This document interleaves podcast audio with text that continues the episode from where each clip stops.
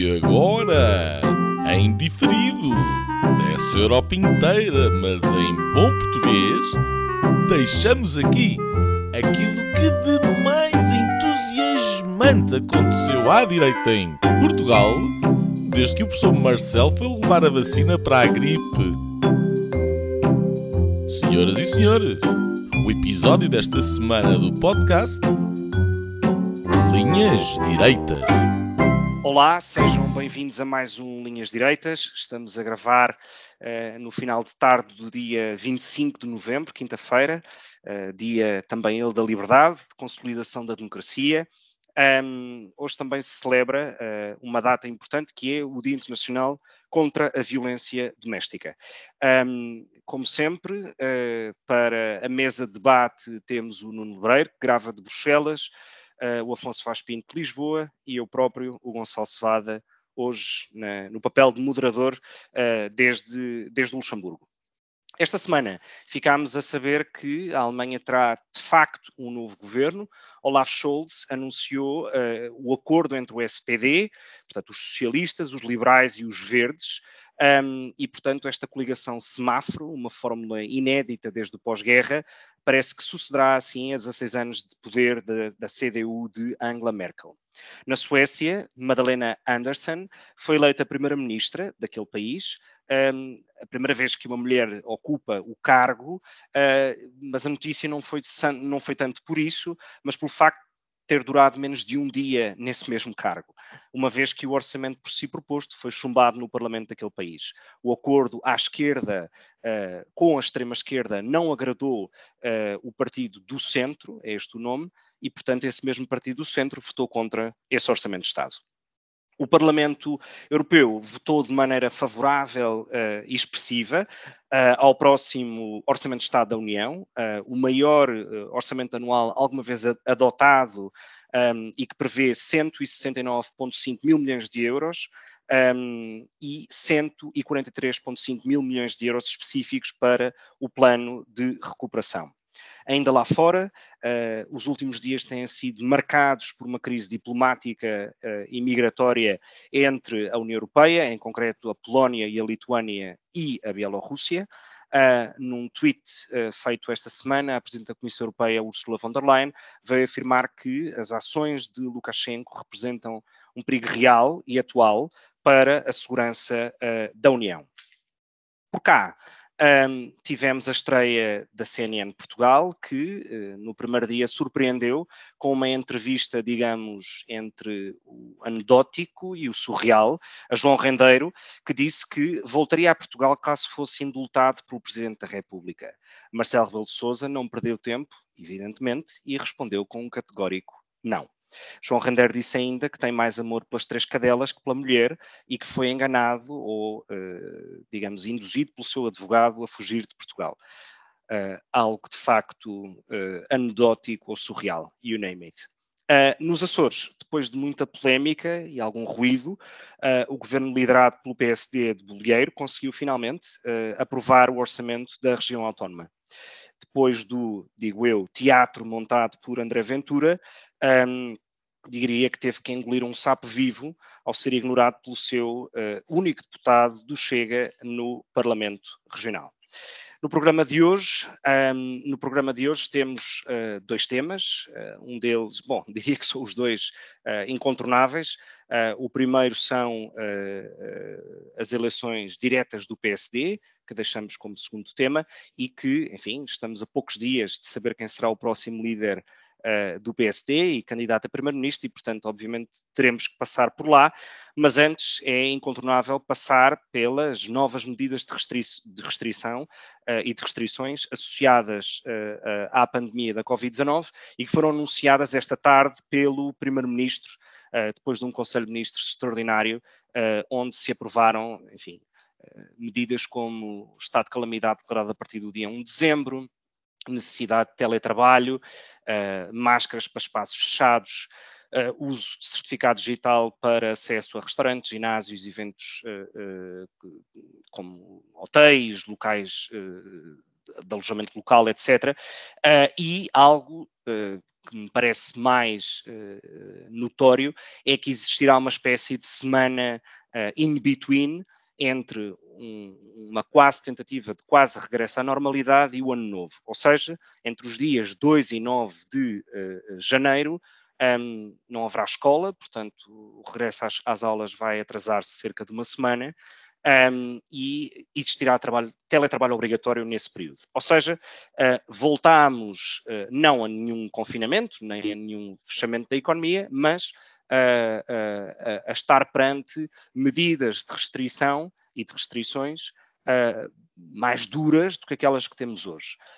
a razão a razão que leva a estas medidas de, restrição, de restrições tem que ver com Uh, enfim, o aumento de casos uh, de Covid-19 em Portugal uh, e que segue um pouco uma tendência, como temos visto na Europa.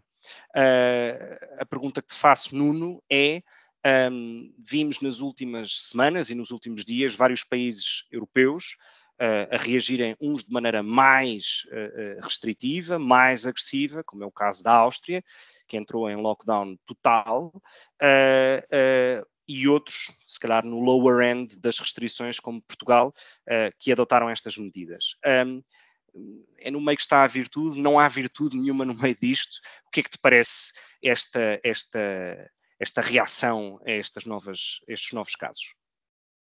Olá, vocês os dois, aos nossos ouvintes. Um, não há virtude nenhuma. Uh, na minha ótica, não há. Não há. Uh, eu não é, torna-se um bocadinho ingrato, quer dizer, eh, eu estou aqui há cerca de um ano e meio a dizer a mesma coisa e, portanto, ter que repetir sempre não apetece. A maior parte eh, dos nossos ouvintes, imagina-se, já me terão ouvido antes. Eh, por outro lado, tenho que dizer alguma coisa, recapitular um bocadinho para aqueles que não tenham ouvido ou que estejam a ouvir pela primeira vez. E, portanto, quer dizer, a, a minha posição tem sido sempre a de que um, o, o, os, o, a Covid-19 tem a virtude, se é que se pode utilizar esse termo, mas parece-me que é uma virtude uh, de ser uh, uh, identificável os grupos de risco de uma forma bastante clara. Ao contrário da, da, da, da gripe espanhola que matava crianças também, a Covid-19 é largamente inócua abaixo dos 60 anos. Esta é que é a realidade. Não quer dizer que não haja casos, não quer dizer que não haja pessoas que necessitem de tratamento hospitalar, mas um, uh, o grupo de risco é essencialmente etário e, e acumulado com um conjunto de comorbilidades. No entanto, o governo e o Presidente da República, e não é só em Portugal, é um bocadinho pela, uh, pelo o, o mundo ocidental inteiro, teima em tratar todos por igual.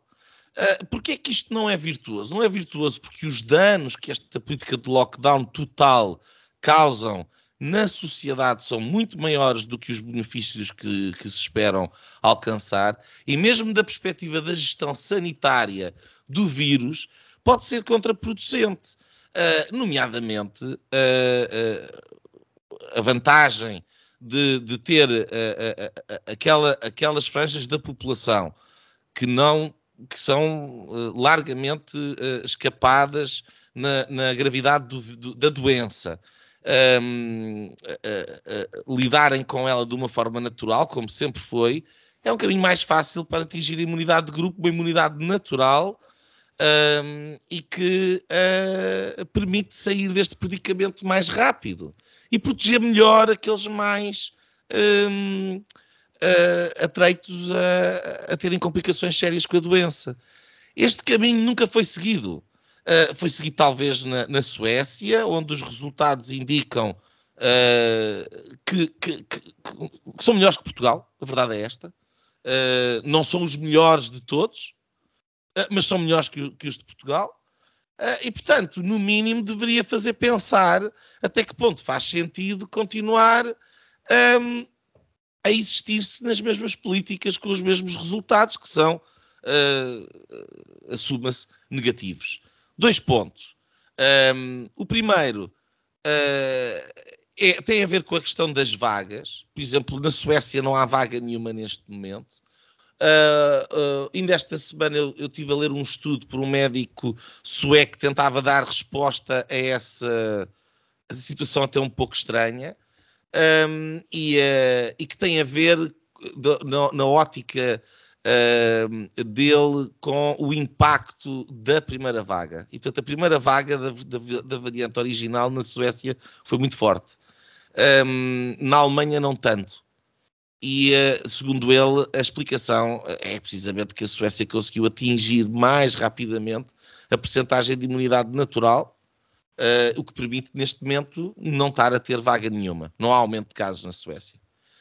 Um, se isto for verdade, são muito más notícias para Portugal, porque Portugal também teve uma primeira vaga que nos passou uh, de forma mais leve do que muitos outros países, a pensar, por exemplo, a Itália, ou mesmo aqui na Bélgica, a Suécia, etc. Portanto, um, há motivos para preocupação, há, mas mais uma vez, de nada servem as medidas absolutamente insanas e, e conviria fazer as coisas com inteligência. Eu vou dar um exemplo disto que eu estou a dizer. Uh, o, o, passaporte sanitário não podia ser a medida mais idiota. E não há outro termo. É por isso simplesmente idiota. É absurda. Um, o passaporte sanitário, primeiro há a questão da segregação, há a questão de ser anticonstitucional, há toda uma questão de direitos, liberdades e garantias dos cidadãos, que obviamente esta questão não resolve. Eh, porque o passaporte sanitário, hum, enfim, uh, uh, uh, coloca uma série de problemas. Mas deixando esses de lado, meramente da gestão da pandemia, é uma medida absolutamente estúpida. o passaporte sanitário foi pensado para viagens e foi pensado no pressuposto que a vacina impedia a transmissão do vírus e da doença de pessoas para pessoas. E, portanto, partiu-se do pressuposto que quem está vacinado não vai transmitir a doença, logo pode viajar. Portanto, toca de fazer o passaporte uh, uh, uh, sanitário. Ora, aquilo que está mais do que comprovado, e isto não é polémico, as pessoas não sabem, mas a, mas a, a maior parte das pessoas não sabe, mas não, não tem nada de polémico, é completamente aceito por todos os organismos e por todas as empresas e produtoras e, e os Estados e direções gerais e o que quiserem, a vacina não impede a transmissão da doença. Portanto, os vacinados estão a transmitir Covid-19.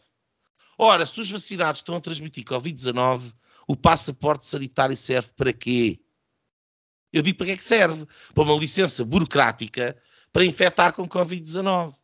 E aquilo que está a acontecer neste momento é que as pessoas têm o passaporte uh, sanitário, acham que por terem o passaporte estão seguras, entram em comportamentos que se calhar de outra forma não entrariam, ou eh, depois de ter esse tipo de comportamentos tenham à vontade com pessoas em grupos de risco que de outra forma não teriam se não tivessem passaporte sanitário.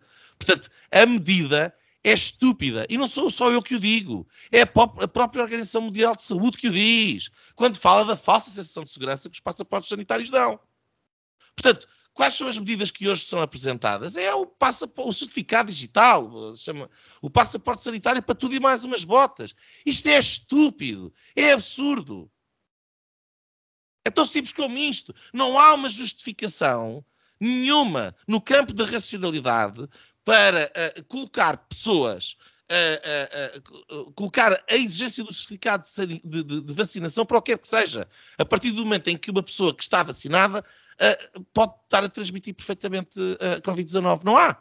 Ponto final. Se, se, Nuno, se me permites uh, passar ao Afonso, e, e, obviamente Afonso dou-te total liberdade para comentar um, esta posição que o Nuno tem, um, mas eu acrescentaria algo, algo a isto, que é um, já foi, enfim, tem sido comentado, e aliás, a pessoa que talvez o tenha verbalizado de maneira mais uh, estridente tenha sido Marcos Mendes uh, há uns dias, em que ele diz que há um interesse político uh, por parte do governo em criar uma espécie de cultura de medo ou, ou de histeria total sobre uh, o momento que se vive de Covid-19.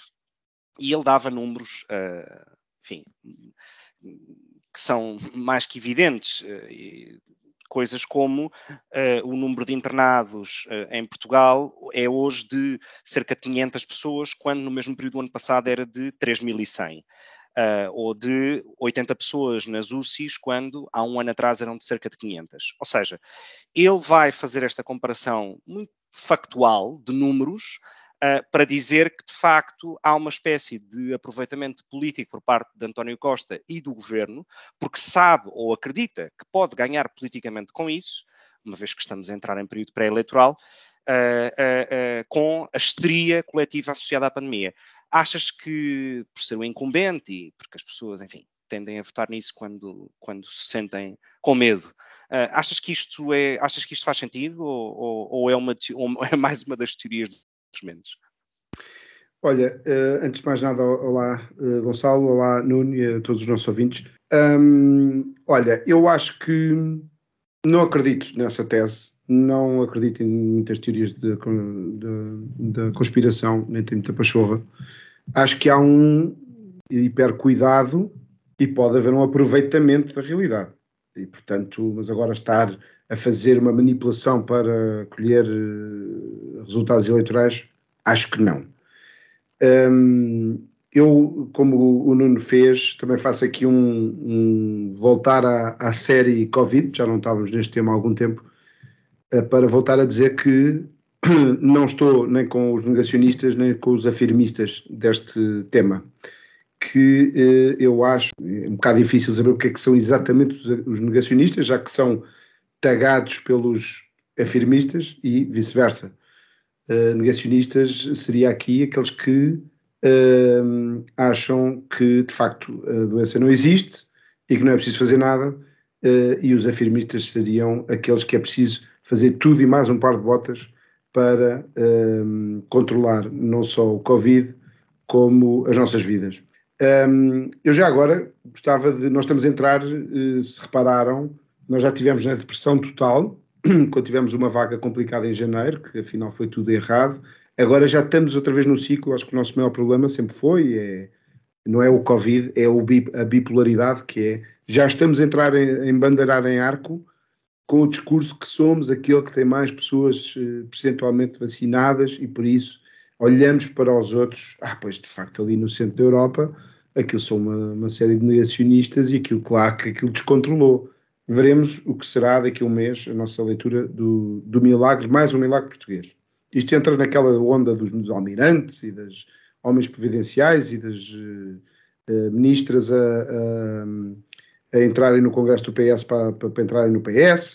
Uh, eh, e já agora queria comentar este episódio que está agora mais quente da ministra, uh, que, não é, que não é um pormenor, uh, da ministra que, que veio dizer que basicamente o problema, comentando o burnout que nós temos assistido no Sistema Nacional de Saúde, ela própria demonstrou o seu burnout um, ehm, como ministra e de que de facto é um sintoma muito grave desta outra doença que é a falta de preparação para atacar os problemas. E nós temos uma ministra completamente ideológica, neste momento, eh, que disse que basicamente o burnout, ou seja, a saída de profissionais do, do Sistema Nacional de Saúde, que no último ano foram 400 médicos que saíram, um, ehm, e que se junta a estas demissões no Santa Maria, no, no, no, São João no Porto, em Braga, e também ao fim das PPPs, o Beatriz Ângelo acaba este ano, e portanto vai passar também para o público, e, portanto, por uma gestão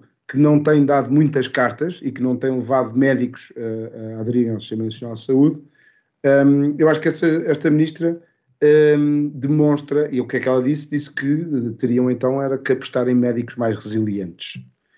Como quem diz, aqueles que saíram não são, os que ficaram até são até ver, não é? A última vez que a ministra teve alguma atitude concreta de entrada ou saída de médicos foi quando proibiu a saída de profissionais do Sistema Nacional de Saúde, em, que durou até maio. Em maio foi na altura em que saíram mais profissionais de saúde, com certeza em pânico, porque não queriam ficar uh, no gulag Sistema Nacional de Saúde, porque é assim, infelizmente, que uh, a senhora e, Ministra... E, e, e, só para acrescentar um ponto, esse era, aliás, uma das, uma das linhas vermelhas, uma das barreiras quase que o Bloco de Esquerda uh, colocou ao PS para aprovar o Orçamento de Estado. era a exclusividade dos profissionais, de profissionais de saúde no Serviço Nacional de Saúde, ou seja, que quem fosse médico no Santa Maria não pudesse ir fazer umas horas à CUF, por exemplo. Exato, e que faz parte da, da cegueira com que hum, ideológica, lá está, porque o, o, que é mais preocupante nesta, nesta posição da ministra não é as palavras infelizes, que ela até já vai pedir desculpa. Uh, é que isto é, isto demonstra a forma ideológica com que vê uh, a, uh, o país. E se nós estamos aqui em perigo de alguma, de uma segunda ou terceira ou lá o que for, não é, não é vaga, é geringonça, eu temo que nós entremos numa espiral um, uh, de venezuelização, nós já que falámos aqui de japanização e já não sei, mexicanização, estamos sempre com, uh, com estes termos, aqui é a venezuelização, que essa é muito óbvia, que é, uh, enfim, um, irmos de facto pelo, pelo cano. E quando nós estamos a preparar uma super tempestade nas inflações, na economia, etc., só quer dizer, os sinais são perigosíssimos. E uma vaga, essa sim, só há, só há duas vagas, nós falamos sempre em cinco vagas, que é, sempre que isto sobe um bocadinho, chamamos-lhe vaga. Mas vaga houve aquela do ano passado. Foi a primeira que foi aparente, não é? Que não chegou cá, é, que subiram os casos e depois desceram, andámos todos com os pivôs das televisões a dizer para, para achatar a curva e pronto, era o, o trend na altura. O milagre português, o milagre português, milagre português. O célebre milagre português consubstanciado na final da Champions. Exato, uh, e a valorizar a resiliência da Champions. Foi, aliás, o prémio para os médicos.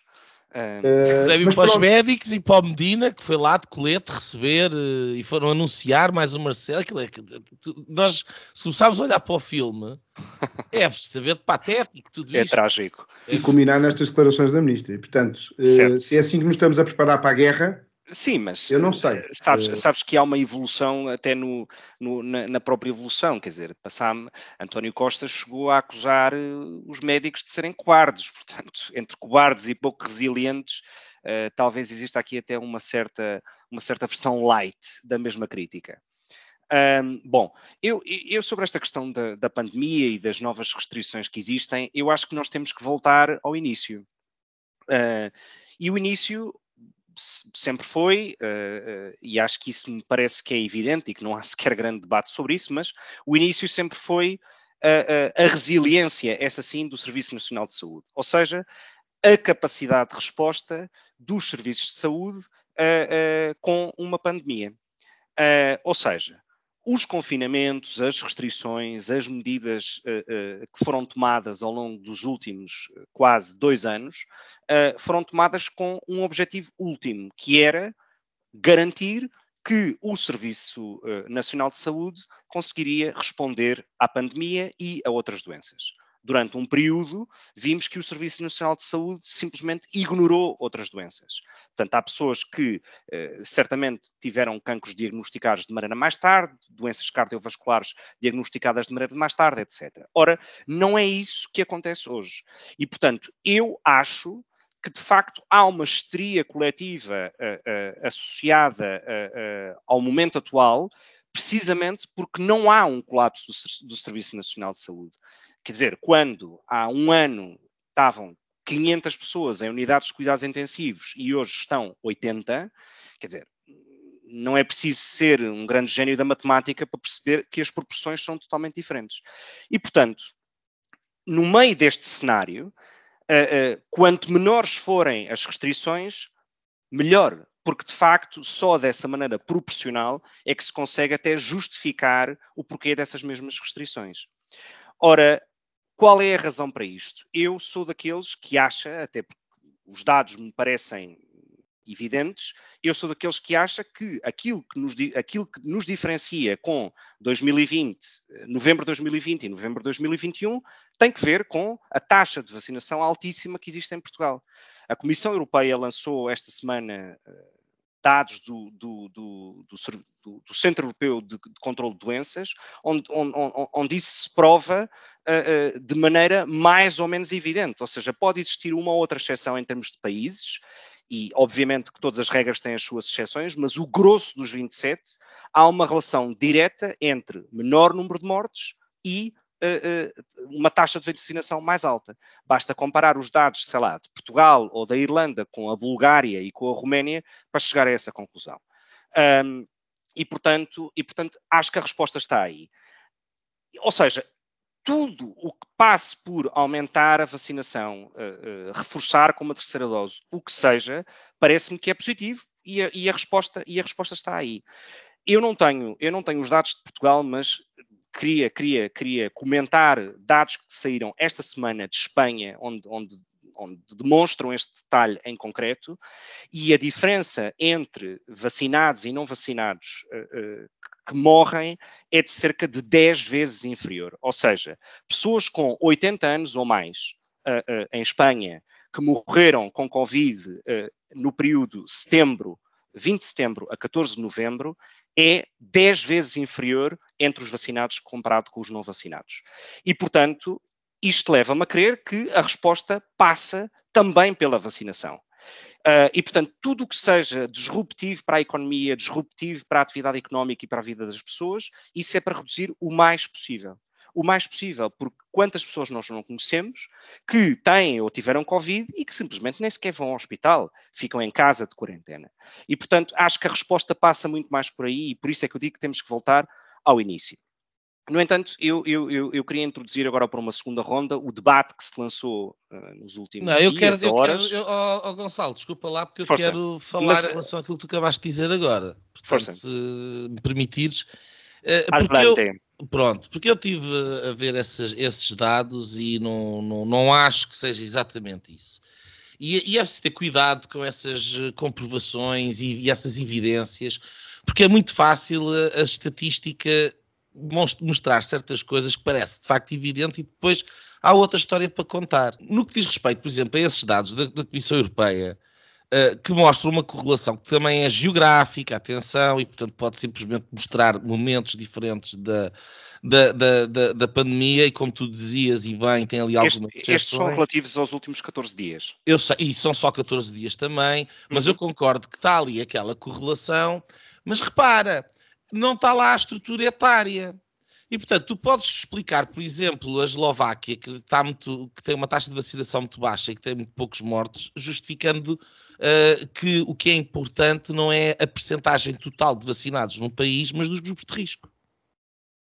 Se tu pensares que provavelmente os países têm taxa de vacinação mais elevada, como é o caso de Portugal, que tem 87%, mas nos grupos de risco etários, acima dos 60 anos, tem praticamente 100%. Aliás, chegou a ter mais do que 100%, vacinaram mais pessoas do que aquelas que tinham nos cadernos.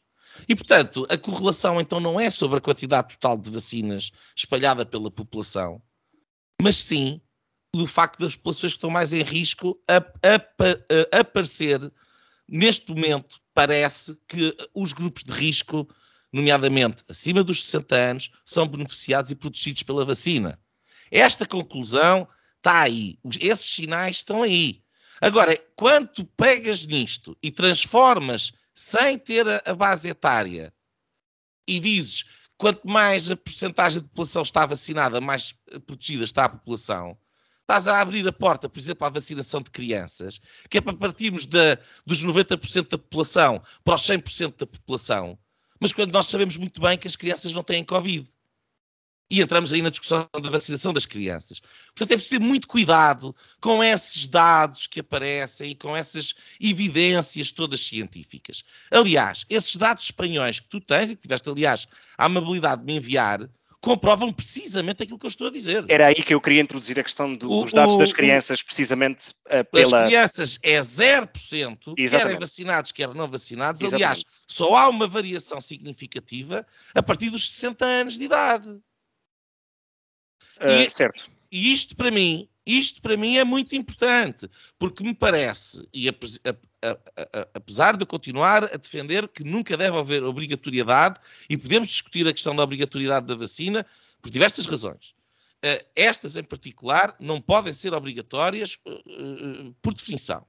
Mas, independentemente disso, parece-me que nos grupos de risco há um, um, racional e há um, um sentido para tomar, é, e, e, esses dados vão acumulando, para tomar a vacina, fora dos grupos de risco do Covid, e que neste caso estamos a falar de pessoas abaixo dos 60 anos, saudáveis e que não tenham problemas, esse racional não é o mesmo. Menos ainda será no caso de pessoas que já tiveram Covid e que têm imunidade natural e que todos os estudos que aparecem indicam que é uma imunidade muito mais duradoura, muito mais eficaz do que a das vacinas. E, em, e, e muito menos ainda no caso das crianças e dos jovens, onde uh, uh, uh, ninguém morre de Covid a não ser que tenha alguma doença muito grave, e portanto, nesse caso, a questão é diferente, e, e, e que ainda tem que, portanto, não tem benefício nenhum em defender de uma doença da qual não tem, que transmite na mesma que sendo vacinado.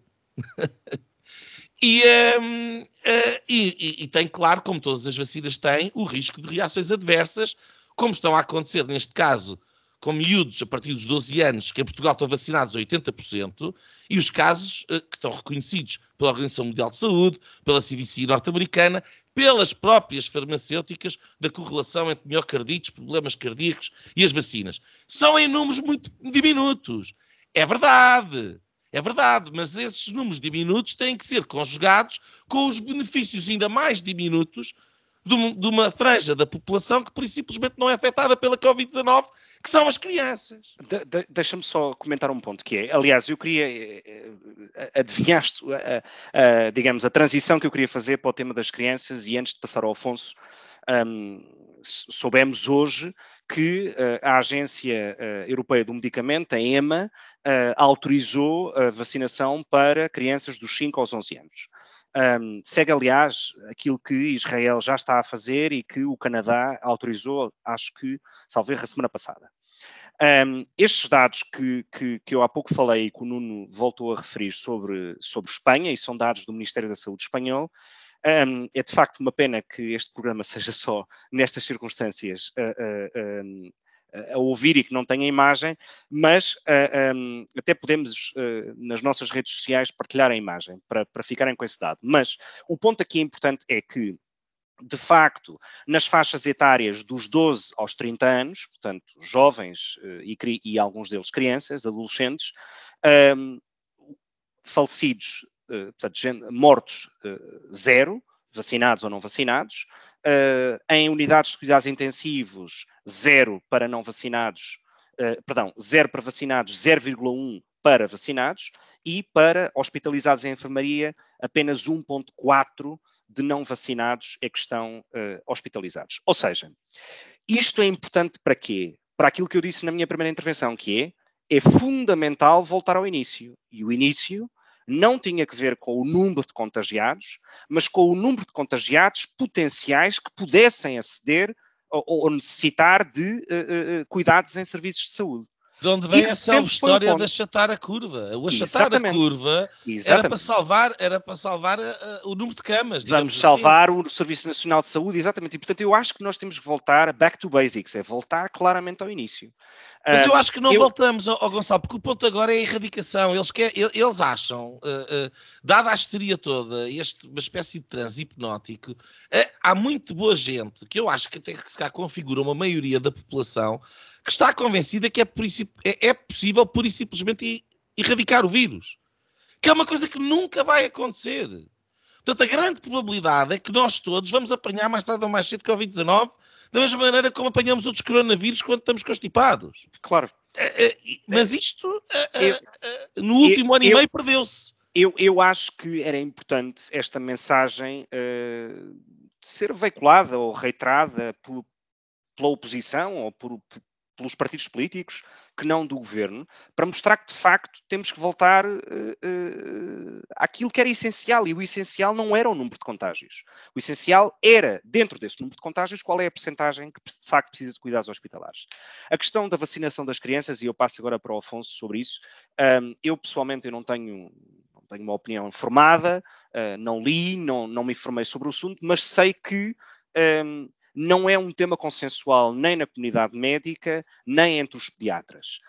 Um, o governo hoje, e António Costa hoje, à pergunta feita por um jornalista no final desse Conselho de Ministros, afirmou que, uh, tendo o ok ou o parecer técnico da, da EMA e uh, caso o Ministério da Saúde e a DGS estejam em linha com a EMA, que uh, um, que uh, garante, ou seja, fará de tudo para garantir que existirão uh, uh, vacinas suficientes para vacinar crianças dos 5 aos 11 anos, apesar da, enfim, da dúvida ou do debate que existe na comunidade médica para esta população, para esta população de, de potenciais vacinados. O que é que te parece sobre isto? Achas que é precipitado? Um, achas que, achas que uh, deveria ser um tema onde a prudência deveria imperar ou não?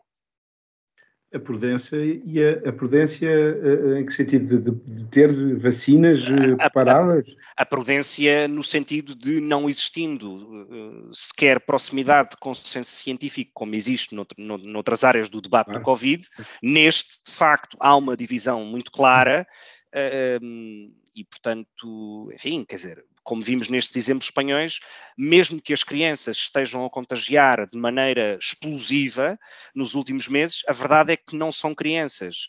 Uh, uh, nestas idades que estão a aceder aos serviços de saúde e, portanto, não há uma relação entre este aumento de contagiados nessa faixa etária e o aumento claro. nos serviços de saúde, percebes? É essa a relação de obriedade. Sim, um, eu, pensar que, que, que, que eu comentasse o, o, António Costa, foi daí a confusão. Um, Feel free podes igualmente fazê-lo. Vá, é indiferente o que é que o António Costa diz sobre isto, quer dizer, não é indiferente porque ele depois é um decisor, uh, pelo menos até dia, não sei, até um dia destes.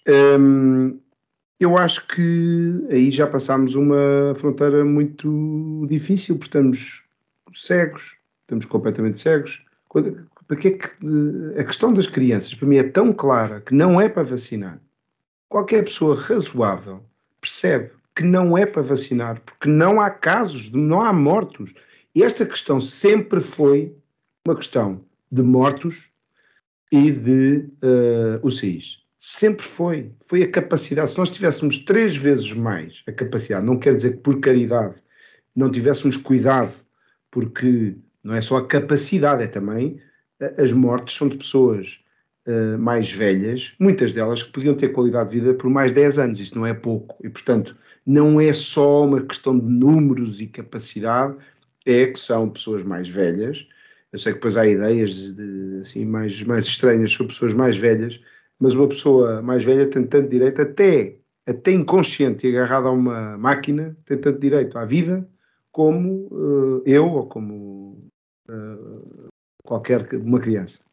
E, portanto, uh, mas já passámos completamente um, a, a razoabilidade. Quando nós discutimos, como se discutiu, eh, pena ter sido por pouco tempo, porque tinha sido uma boa, uma boa discussão a ter, que é uh, o confinamento dos não vacinados, que há de voltar o tema, isto aconteceu na Áustria, e depois recuou-se, tiveram que confinar to toda a gente, porque a situação estava muito descontrolada. Quer dizer, a minha, a minha dúvida é confinar uma pessoa infectada. Eu tenho dúvidas sobre isto. Mesmo assim, não é confinar. Não, nada deve obrigar uma pessoa a confinar-se a meter-se dentro de uma casa, nem aquela paranoia. Certo, mas as leis, as leis de saúde pública prevêem situações de confinamento eh, e não é de agora. É, é um perigo. É, é de há perigo. 20, 30 anos. Portanto... Eu acredito, ainda acredito, numa e são leis constitucionais.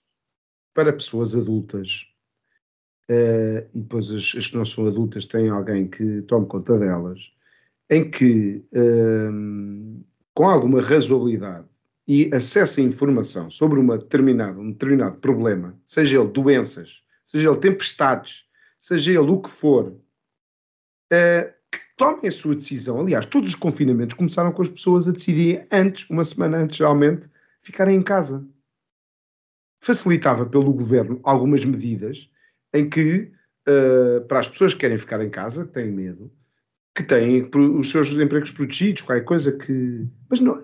Confinamento obrigatório. Uh, uh, uh, estes estados de emergência constantes, já houve tempo que no início fazia sentido, porque não havia outra maneira para cautelar o, o, Estado e não, e não haver processos a seguir, etc. Já se passou um ano e meio. Eu percebo que haja crises políticas importantes para os partidos e que faça sentido um, para os partidos estarem aqui três meses em discussão e debates e não sei o quê.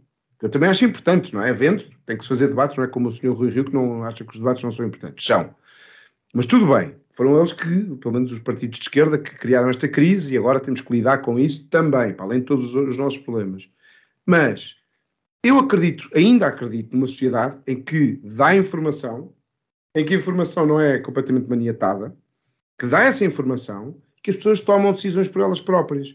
Se houver um caso de, de, de, de calamitoso em que seja de facto preciso, uh, uh, eu acho que não é o Covid que, que, que, tem essa, que tem essa, nem sei bem o que é que é, não sei, uma guerra, uh, mas faz-me muita confusão, estamos a passar completamente o lado da razoabilidade e assusta muito esta questão dos passaportes e dos. Uma coisa é um edifício. A pessoa que é dona do edifício escolhe não ter pessoas não vacinadas, porque é o seu restaurante e é a forma de transmitir segurança e obriga as pessoas a terem máscaras, o que for. Haver uma lei geral que obriga sítios privados, pessoas que são livres, cidadãos que, que têm os seus direitos, de, de, andarem aqui com o papel, o papel para a frente. Mas, mas, para aí, mas aí o próprio controlo, o próprio controlo é, é, é, inexistente, ou seja, quer dizer, como é que numa casa de alguém, alguém pode controlar, alguma autoridade ou um elemento de Estado pode controlar certa Sim, altura. mas como é que ela, e, vimos que não deu resultado. Portanto, como é que alguém vai controlar as casas de uns ou dos outros? Quer dizer, não, Olha que não, qualquer dia eles conseguem, Gonçalo, não, quando conseguirem. Não, isso parece-me um absurdo. Eles, e, sim, eles agora sim, estou a entrar no, sim, nos negacionistas. Isso, isso, isso sim ah. me parece um bocado absurdo. Eu queria só uh, fazer Gonçalo, uma... deixa-me só dizer uma coisa Força. sobre isto das crianças. Uh, é porque isto é absurdo também. Uh, portanto, o próprio passo sanitário é absurdo, como eu já expliquei no início. Mas a questão das crianças. É eu, aí, eu aí não concordo contigo, mas queria só deixar isso claro. A questão do passo sanitário. Então, mas explica porquê. Mas já te dou eu, o meu argumento. Parece-me que é, é evidente o absurdo que é. Um, e portanto, eu não sei que alguma das coisas, das premissas que eu tenha dado não seja factualmente correta, o que não é o caso. Ah, mas a, vacinação das crianças é igualmente absurdo, porque nós estamos a falar de quererem vacinar as crianças que não adoecem de Covid com uma vacina que não impede a transmissão do Covid, com o objetivo de que as crianças que não estão doentes com o Covid não transmitam o Covid a pessoas que estão vacinadas, logo protegidas com o Covid. Isto é a lógica que está aqui. A lógica é um contrassenso. A lógica é um contrassenso. Portanto, se as vacinas protegem, uh, protegem aqueles que a tomam. Se não impedem a transmissão, não se vão vacinar pessoas para que elas não sejam veículos de transmissão, porque as vacinas não impedem rigorosamente nada. Nada. Todos os estudos indicam, todos os estudos indicam que os vacinados transmitem a uh, doença na mesma exata proporção do que os não vacinados. Aliás, transmitem mais porque são mais neste momento. Eu, eu, eu, sobre isso eu, eu, não, não, não, consigo fazer essa afirmação de que as vacinas não impedem nada, porque, quer dizer, nesse mesmo, nesses mesmos dados de Espanha que estávamos a, a, a, comentar e até os dados apresentados pela Comissão Europeia esta semana, vemos que há uma correlação direta entre vacinação e morte. Portanto, quer dizer, a vacina não, desculpa, pelo menos a correlação a morte, que tu é? tens é entre a vacinação dos grupos de risco que ao estarem vacinados estão protegidos e, portanto, não morrem. Ok, Isto então é, o que tu dizes que as vacinas não impedem nada é com relação aos grupos que não são de risco. É as vacinas não impedem a transmissão da doença. Portanto, tu não, pode, não, não, não podes ir vacinar crianças que não ficam doentes só para que elas não transmitam uma certo. doença com uma vacina que não impede a transmissão da doença. Isto é uma evidência. Desculpa, desculpa. Certo. Eh, eu, eu só queria uh, explicar, e, e, se vos parecer bem, passamos depois para o segundo tema, mas eu só queria explicar porque é que eu acho que o certificado de vacinação faz sentido.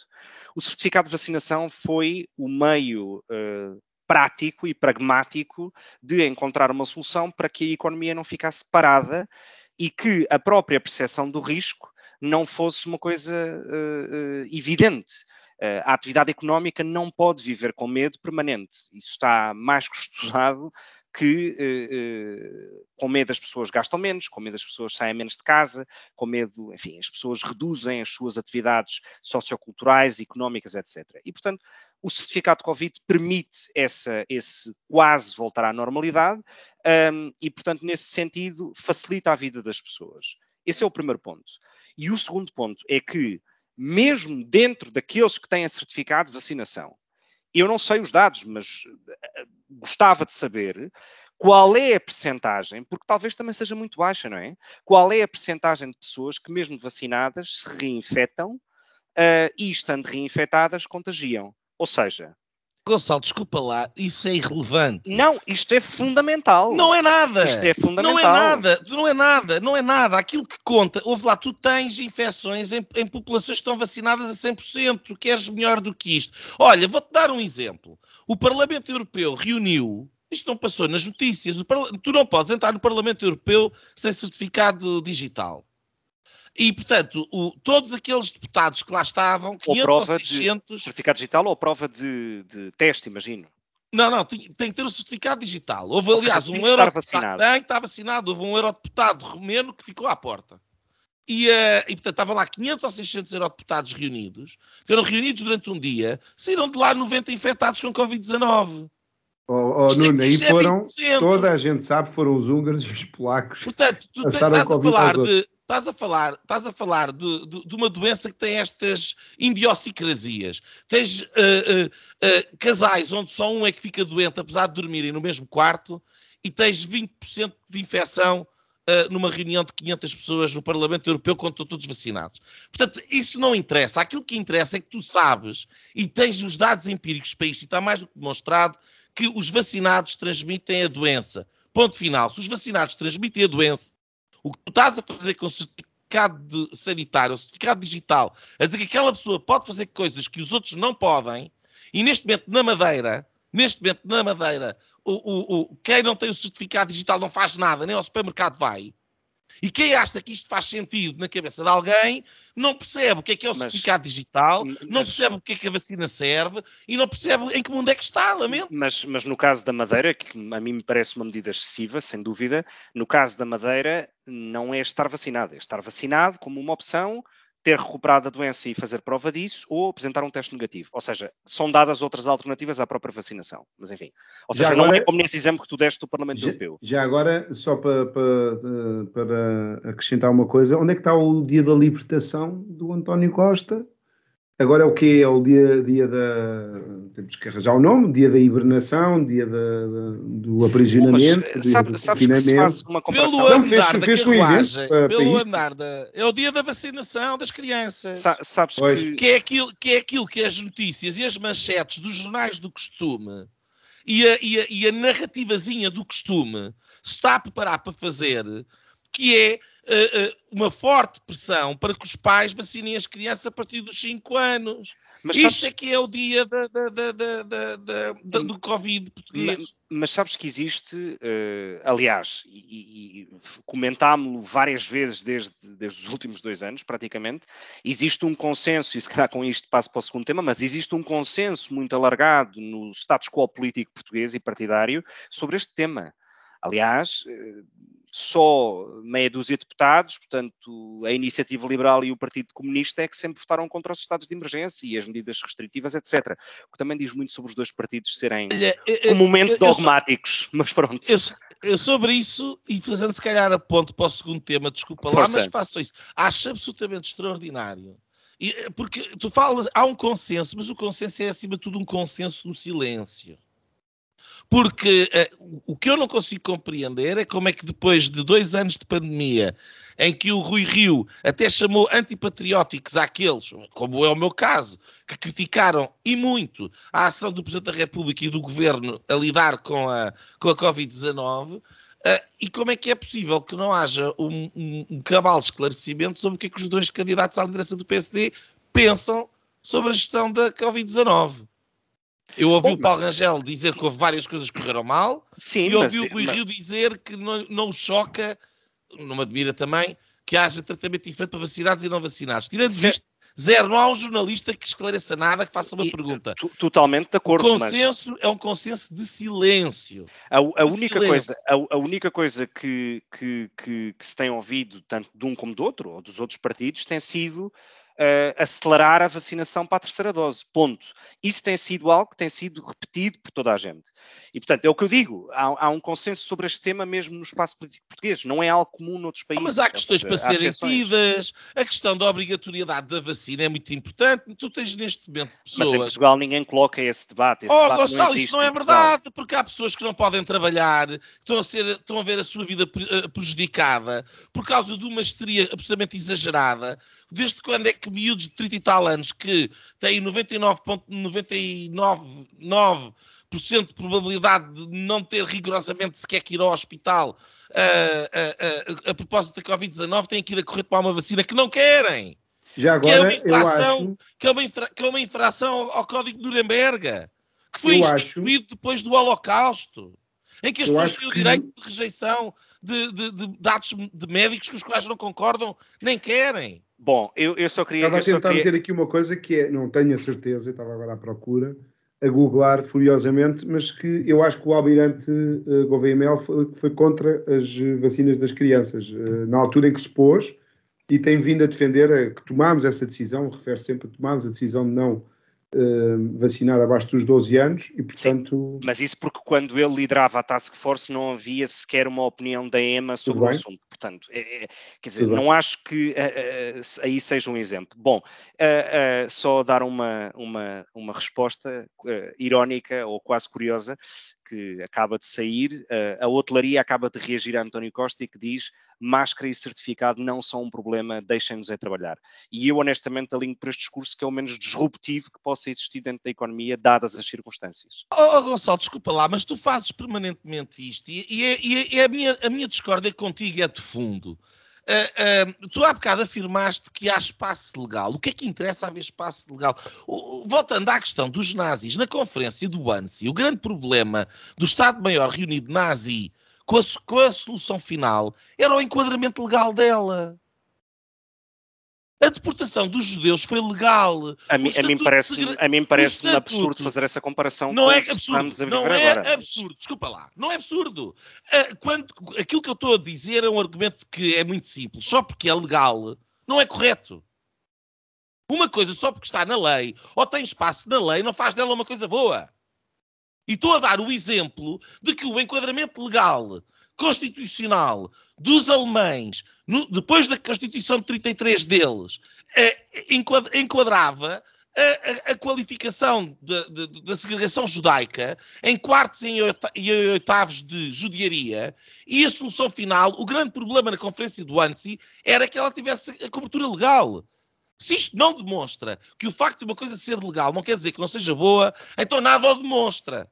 Portanto, não, não é absurdo, ok? Eu, eu não faço dado. essa comparação, é só isso. Não, isto é um argumento em abstrato, não é uma comparação. É um argumento em abstrato, sabes a diferença? Eu não estou a dizer que tu estás a ser o nazi na conferência do ANSI. Eu estou a fazer uma, um, um- um argumento em abstrato para explicar em abstrato que uma coisa, por ser em abstrato legal, não quer dizer que em abstrato seja boa.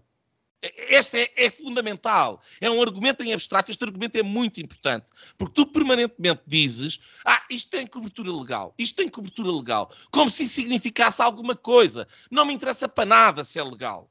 Interessa-me se a coisa é boa ou não. O e nós estamos disse- a chegar a um ponto. Estamos a chegar a um ponto onde há muitas coisas que são legais e que não deveriam ser legais porque são erradas. O, o ok? que eu, o que eu disse. o eu- nomeadamente, a vacinação das crianças com, com- com- com estas vacinas em particular. O, o, que- o que eu disse há pouco, e aliás, sobre a questão da vacinação das crianças, não, não me ouviste, não me ouviste em nenhum momento deste programa, nem em nenhum outro anterior, eh, que fosse a favor disso. Aliás, Não, tu estás a falar que... do certificado digital. E mais Estou a falar uma do vez, certificado digital, e fazes, exatamente. e fazes outra coisa que também argumentas muitas vezes aqui, e eu também discordo disto de uma forma absolutamente veemente.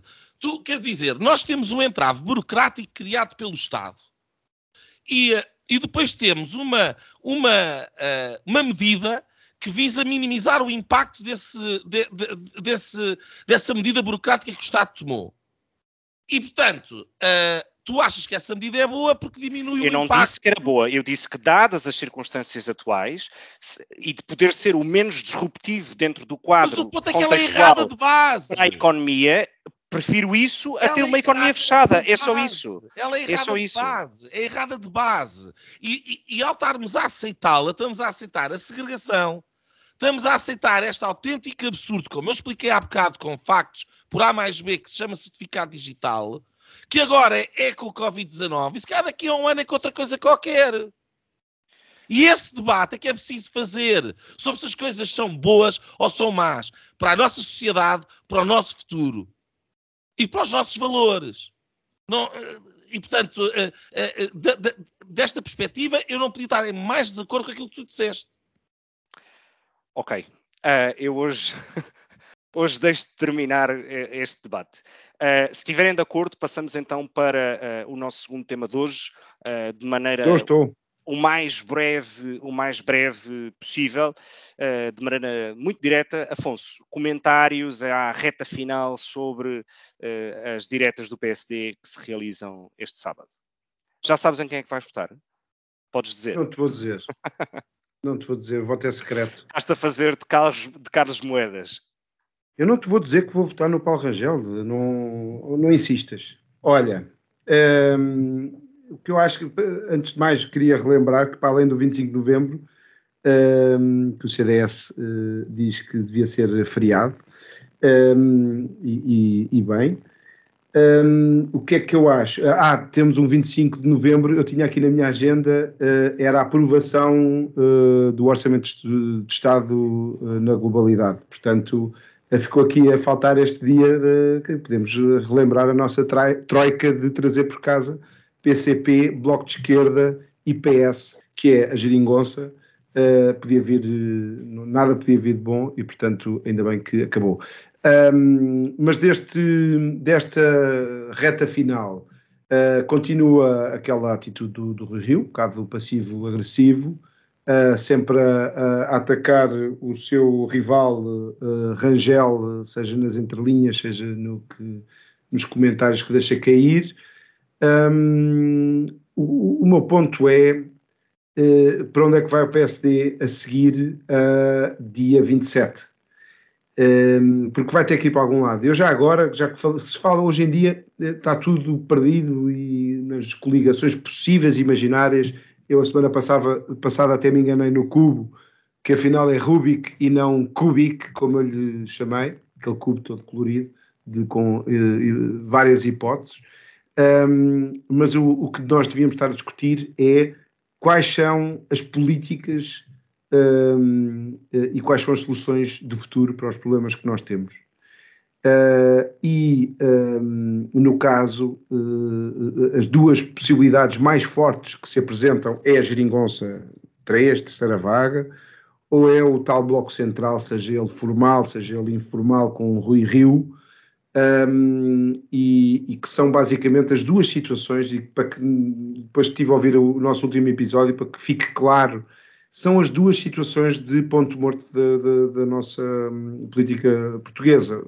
Não os entendimentos PS-PSD, que sempre houve e sempre foram necessários para desbloquear um sistema que tem o perigo de bloquear, porque tem, é muito, tem muitas, eh, muitos partidos, ou pode ter muitos partidos, como se está a ver, uh, mas a situação de governo formal do PSD uh, com o PS, que foi o Bloco Central, e que na altura uh, era apontado precisamente a estagnação nas opções. Ninguém queria fazer em nenhum ministério políticas duras e reformas, precisamente porque ia ser conotado, ia ficar na, na fotografia uh, e perder nas, nas, eleições seguintes. Essa era a razão, é a razão pela qual o Bloco Central não funciona Uh, e a razão pela qual a geringonça não funciona é porque, uh, por isso simplesmente, uh, tem soluções de, de, ou de ponto morto ou aquela marcha atrás suave até. Uh, tem a ver com estas datas que nós estamos aqui a falar, que são as, as do, do, o 25 de novembro e o 25 de abril, que significam coisas muito diferentes para estes players todos que nós vamos ter nas próximas eleições. E sim, eu acho que nós estamos a, a voltar atrás e a resolver coisas do passado. Eh, há até algumas forças ou algumas pessoas na política que gostavam de ir para 24 de Abril, outros gostavam de estar em 75, outros gostavam de estar uh, no pós-25 de Novembro, ou até mesmo no, no 1 de Janeiro de 1986, que é o da adesão à União Europeia. Há, há forças que gostavam de estar no dia antes, eu gosto de estar onde estou, uh, e acho que o PSD, tanto com um candidato como com outros, estará no pós-adesão uh, à União Europeia, não é isso que está em causa. Voltando aqui ao PSD, recentrando na, na, no tema. Uh, no fundo é este, para onde é que vai o PSD? E o PSD, com, com o Rui Rio e as soluções que tem para dar ao país, caem neste perigo deste ponto morto. E, portanto, não são solução. Há, há outro perigo, que é diminuir a possibilidade do PSD evoluir muito mais do que aquilo que tem. Neste momento, o, o PSD do Rui Rio vale 27%. Uh, e se o PSD quer ter, quer ter uma, uma, posição transformadora da sociedade, é para isso que servem as maiorias, é para isso que servem os resultados das eleições, não servem para manter pessoas no poder.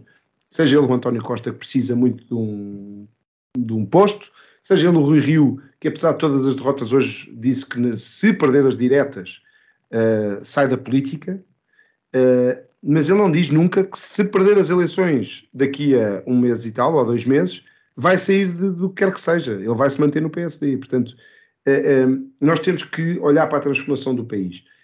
E sim, há muita coisa que vai, vai, ser, vai estar ali em jogo no dia 27, eh, que é se nós queremos tratar uma gangrena, que é a situação do país, gangrena ou cancro, já ou daqui a uns tempos. Eu acho que é já. Qualquer um destes dois problemas que eu acabei de citar, ou os vários problemas, nós não temos um problema, às vezes há aquela tentação de dizer que há um problema, o problema de Portugal, o problema, a solução era um Salazar, era um, pensei, eu acho que eram mil sacarneiros, mas um, ou mil Partes Coelho, ou mil Afonso e Gonçalves e, Nunes, uh, e o lado uh, de quem quer transformar o país e não quem quer estar no, no voltar para trás e em pontos mortos.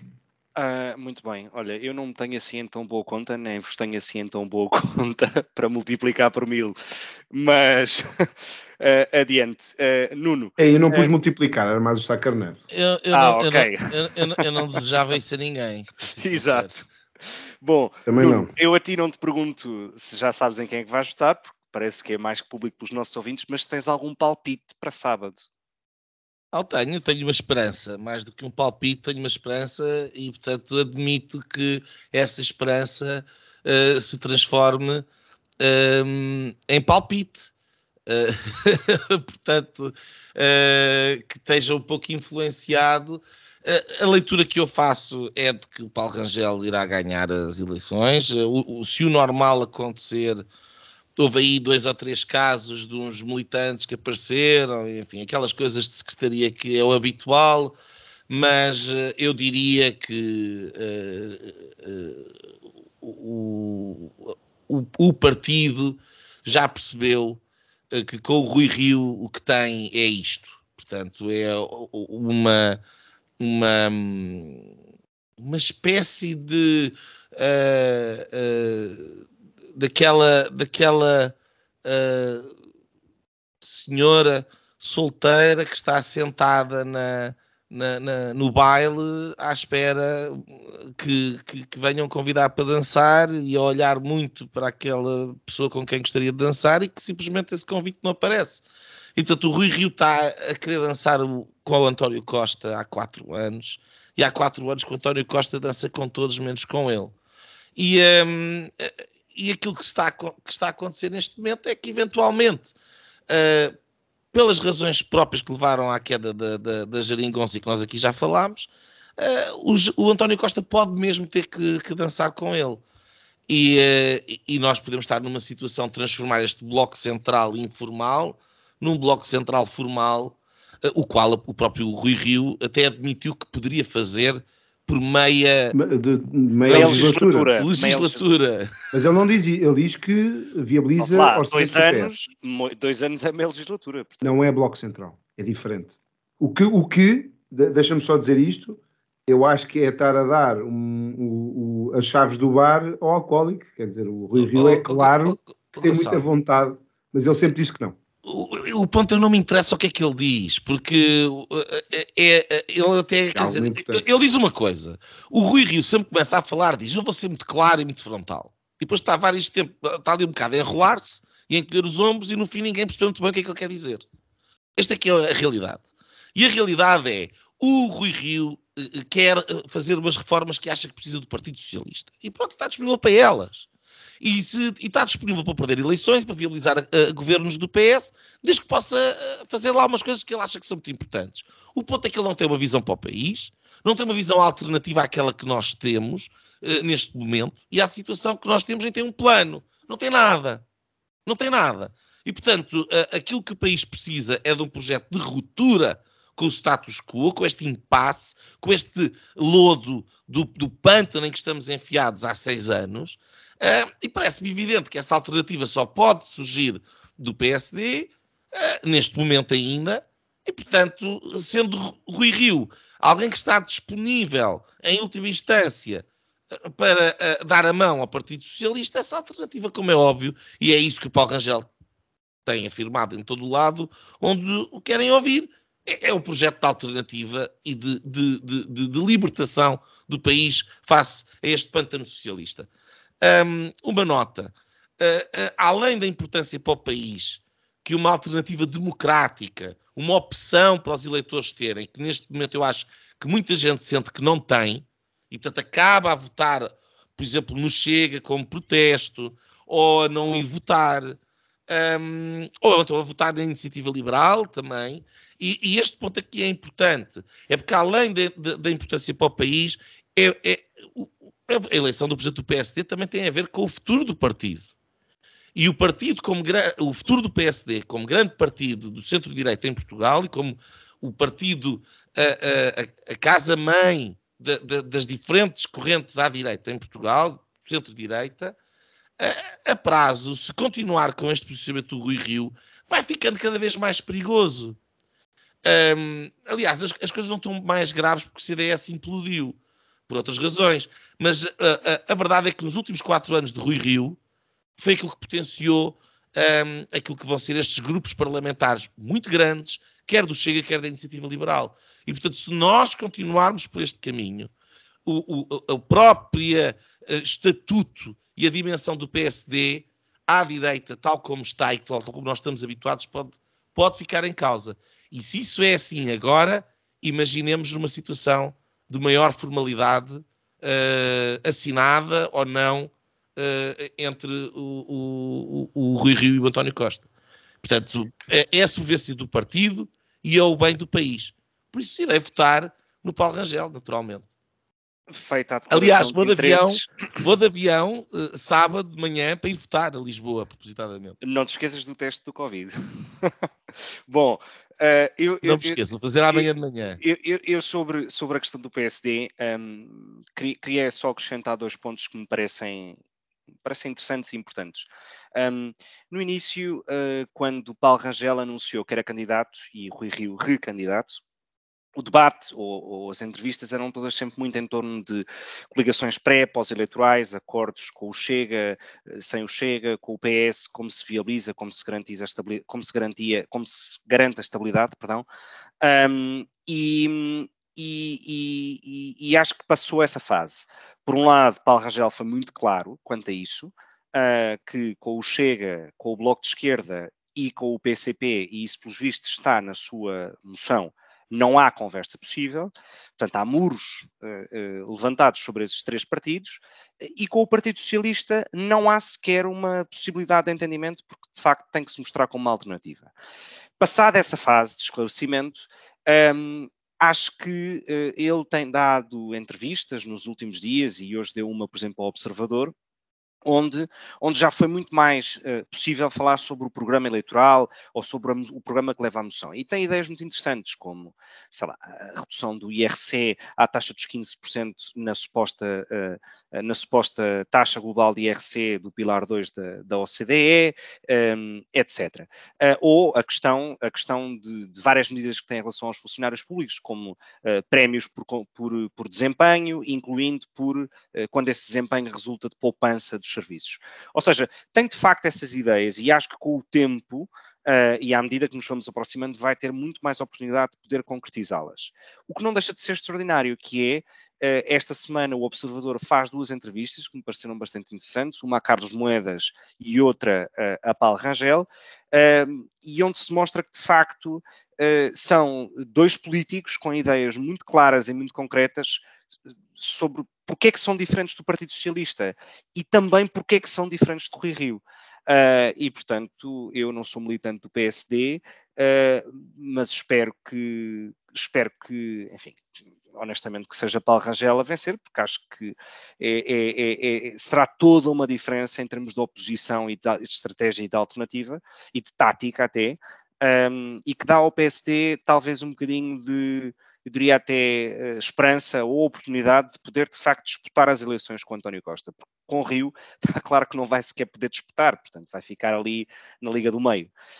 Um, e portanto, enfim, uh, cá estaremos na próxima semana para comentar uh, vencedores e vencidos. E vamos lá ver se, não, se eles vão coligados até às eleições, porque fala-se muitas coligações pós-eleições ou pré-eleições, para os casos em que se ponha, mas dentro dos partidos, os partidos estão tão partidos por dentro, passa a expressão, eh, que a minha dúvida é se Paulo Rangel e o Rui Rio já, já disse que não está disponível para ir coligado, ou seja, Repara, mas estou isso, a jogar com isso, as palavras, mas isso, ou seja, quando ele acho- diz que sai do, do partido, do, do- do- sai da política, ele até pode sair do partido. É, é extraordinário como há neste momento maior abertura para ligações fora dos partidos do que dentro dos partidos, os partidos estarem unidos. Eu acho, que, E eu depois- acho que o Rui Rio terá sempre lugar no CDS, aliás. Eh, ele, ele e o seu amigo Chicão podiam formar um partido, não é? Bom, Olha, uma não coisa era- eu digo, a, di- a diferença de nível e de educação, a diferença de nível e de educação do Paulo Rangel durante esta campanha e a mesquinhez eh, tacanha do Rui Rio e a violência, muitas vezes, eh, também deixam uma, uma imagem de marca, quanto a mim. Lá, há um que saiu do Porto para o mundo e há outro que ficou em Paranhos, com todo o respeito para a Junta de Freguesia de Paranhos. Bom, hum, passamos às nossas linhas desta semana. Hum, Nuno, qual é a linha que nos trazes hoje? Ora, eu, eu- é muito rapidamente, uma pequena nota. Nós já temos abordado aqui en passant, acho que será interessante um destes dias, quando, houver, quando a, a agenda do dia permitir, eh, ou a agenda da semana, neste caso, falarmos sobre a questão energética, a transição energética e tudo isso. Eh, foi esta semana que Portugal deixou de produzir eletricidade a partir de carvão, eh, na mesma semana em que Espanha reabriu uh, umas centrais a carvão e também se sabe que a China, o maior emissor do mundo, vai aumentar a produção de carvão em 6%. Uh, Este dado é interessante porquê? Porque é, é, quer dizer, é um país uh, deficitário e que, que tem emissões que está in- integrado na União Europeia, que, tem, é é das, das zonas com menor número de emissões de carbono e que mais investiu precisamente eh, ne- nesse campo. Ahm, e, e vemos a China que está fora de qualquer acordo a, a ter este tipo de, de- de- de- comportamento, quer dizer, os portugueses vão fechar a sua uma estação de, carvão para quê? Eh, e depois, nu- nu- numa, numa situação em que estamos à beira de uma recessão absolutamente brutal, com uma crise fi- financeira internacional no horizonte, ah, estarmos a colocar em cima de nós mais todos estes custos e mais toda esta histeria também ahm, apressadíssima ah, com, a, com a questão da transição energética que querem fazer, não tendo meios para o fazer em, eh, eh, menos de uma década. Enfim, tudo isto careceria de outro tipo de abordagem, mas in- integra-se muito bem nesta espécie de absurdo em que se transformou, eh, enfim, o dia a dia da nossa, da nossa civilização.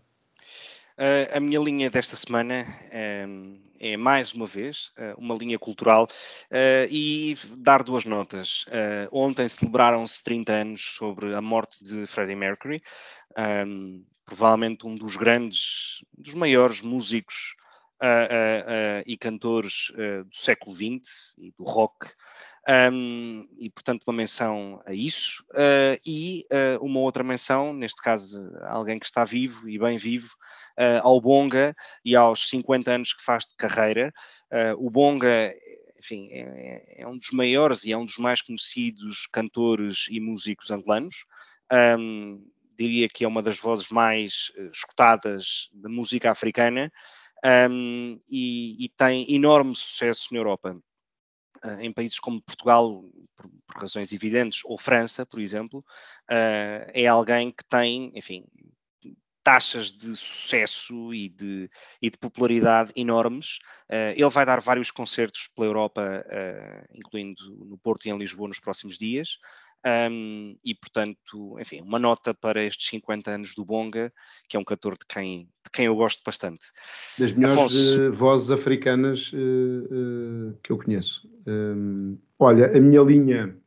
Há um bocado estava com, a, com, as datas que eu acho que, que, são importantes e com as quais eu me identifico, com a liberdade do 25 de Abril, com o 25 de Novembro, que confirma a nossa democracia, o nosso modelo multipartidário uh, e a nossa economia de mercado, um, que também é confirmada com a adesão à União Europeia uh, de, de 1 de janeiro de 86, e eu junto mais uma que é 17 de julho de 1996, que é a criação da CPLP.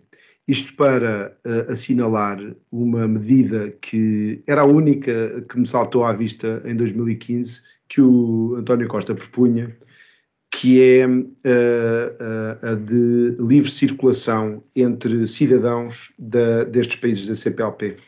Isso eu acho que Portugal, que continua a dar tiros nos pés, porque continua ali a querer aquela tentação de discutir coisas em 75, quando estamos em 2021, eh, e eu não estou com certeza a vir aqui com, com um discurso de há 500 anos atrás, também não é esse o objetivo. Olhando para a frente, aquilo que eu vejo como oportunidades uh, para Portugal, um, para além de aprofundar a sua participação na União Europeia uh, e de nem sequer discutir coisas passadas, é estar na CPLP. Foi ratificado agora pelo Presidente da República. já agora dou, dou essa novidade aos nossos ouvintes Estava ontem a falar com o Nuno Moreira ao telefone, por outras coisas, eh, e, e, tive aqui a surpresa de ver aqui ao lado de casa, eu vivo em Caxias, e confirma nas notícias que andam aí que o Presidente da República vai nadar à praia de Caxias e cumprimentei o Sr. Presidente. Não, não tiraste uma selfie com ele? Não tirei, não tirei, não, não gosto de selfies. Ele pode gostar, mas eu não gosto. Um, até temos que manter alguma distância por causa do Covid. Uh, mas pronto, foi ratificado pelo Presidente da República. Isto aqui ainda é uma coisa abstrata, mas que tende a baixar uh, as, as, restrições um, à circulação de pessoas entre estes países. E acho que Portugal se devia voltar para fora e ver nisso oportunidades e não ver ameaças um, e, e, não estar sempre a, na, a, discutir as mesmas coisas que eu acho que é um bocado, enfim, uh, redutor, enjoativo e pouco eficaz. Mas podemos eu, continuar. É? Eu, eu associo-me claramente a isso. Aliás, só para dar nota, a Espanha tem algo muito parecido com, com, com, com a América Latina, dessa livre circulação nesse espaço. Um, e de acesso à nacionalidade e coisas do género. Um, enfim, Uh, e, com esta, e com esta nos despedimos esta semana do Linhas Direitas. Uh, como sempre, uh, podem encontrar-nos no Spotify, no, no, Apple Podcasts e noutras plataformas de, de, de podcasts ou em linhasdiretas.net. Um, Desejo-vos, desejamos uma, uma excelente semana, um bom fim de semana e estaremos cá na próxima semana para comentar quem, será, quem terá sido o vencedor uh, das diretas do PSD e talvez outros temas. Até lá e uma boa semana. E pronto, pronto. Foi assim que acabámos de ter o incomensurável privilégio de assistir ao podcast Linhas Direitas.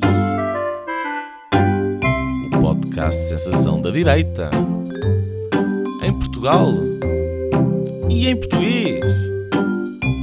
Para a semana, juntem-se outra vez.